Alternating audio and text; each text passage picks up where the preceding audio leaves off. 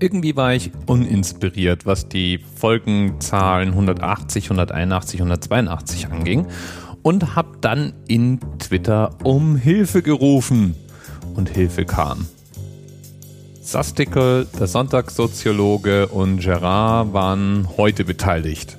Denn Gerard hat ganz richtig festgestellt, und das hatte ich beim letzten Mal, als ich über Dart sprach, nicht so ganz hinbekommen, dass die Höchstpunktzahl beim Dart natürlich 180 ist. Mehr Punkte gehen nicht und allein das wäre es ja mal wert, in der Episode drüber zu sprechen. Ich bin ja kein Dartspieler. Das liegt an meiner ausgeprägten Bewegungslegasthenie. Wenn ich versuche, Pfeilchen mit kleinen Flügelchen auf Scheiben, die gefühlt ewig weit weg sind von mir zu werfen, treffe ich alles Mögliche, nur garantiert nicht die Mitte dieser Scheibe und wahrscheinlich auch nichts, was irgendwie Punkte wert wäre. Vom Sonntagssoziologen kam dann die Behauptung, dass ohne Abschrecken ein Ei, nachdem man es aus dem Wasser genommen hat, noch 180 Sekunden weiter garen würde. Ich habe jetzt dafür nicht wirklich eine richtig schöne Begründung gefunden und auch eigentlich, wenn ich ehrlich bin, überwiegend nur die Behauptung, dass es so sei. Ich weiß gar nicht genau, warum das so sei. Vielleicht legt ja der Sonntagssoziologe nochmal in den Kommentaren oder auf Twitter nach. Pointer willkommen und wenn welche auftauchen, packe ich sie in die Notizen zur Sendung. Viel cooler fand ich da Vorschlag Nummer zwei, auch vom Sonntagssoziologen, nämlich ein Filmprojekt. In Folge 168 ging es ja schon mal um ein Filmprojekt, das nach einer Zahl benannt ist. Da war die Idee eben in 168 Stunden Filme zu produzieren. Und auch bei 180 Sekunden, dem Filmprojekt, das der Sonntagssoziologe vorgeschlagen hat, geht es darum, sich freiwillig an eine Limitierung zu halten. Die Filme dürfen nämlich nicht länger als drei Minuten werden. 180 Sekunden eben. Und in diesen 180 Sekunden werden Städte vorgestellt. Das Ganze ist ein Projekt des Goethe-Instituts und besprochen werden Städte von Berlin bis Bogotá, von Tokio über Kolkata. Insgesamt 16 Städte, 64 Kurzfilme und vier Themen.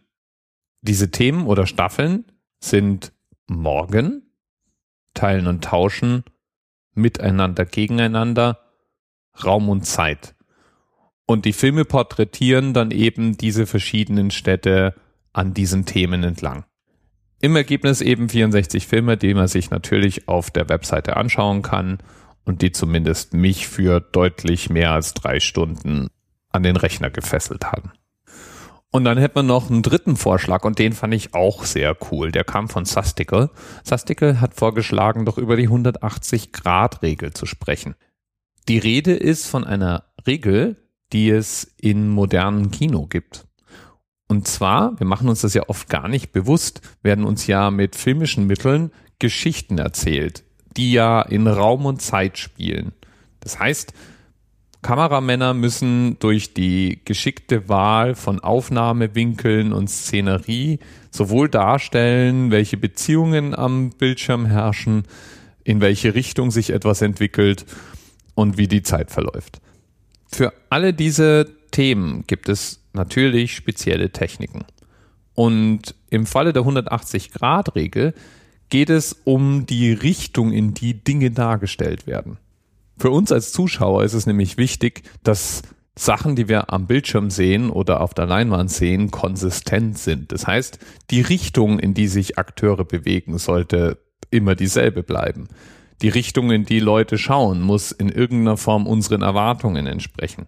Und das schlägt sich natürlich dann auch nieder auf die Position von Kameras. Wenn ich eine Szene filme, dann macht es einfach einen Unterschied, ob ich links oder rechts von einer Person stehe und wohin ich nach einer Kameraposition als nächstes wechsle oder durch einen Schnitt hinspringe.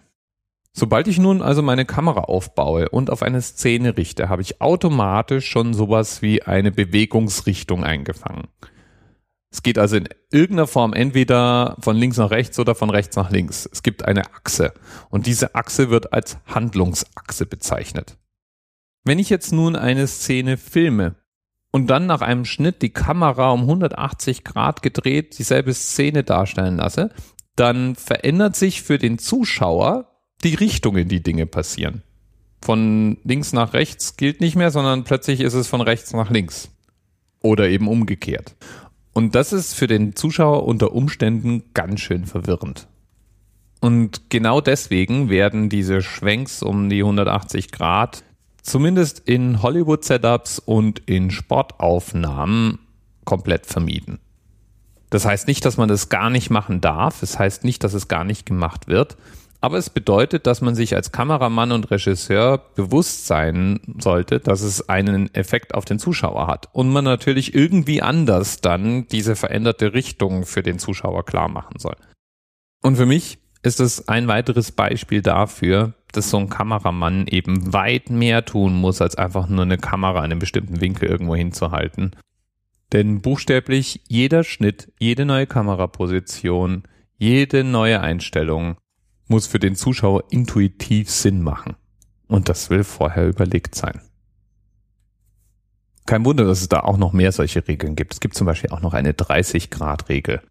Verlinke ich einfach mal gleich mit. Bis bald.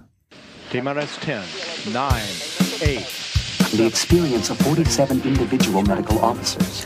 Was hier über die Geheimzahl der Illuminaten steht. Und die 23. Und die 5. Wieso die 5? Die 5 ist die Quersumme von der 23.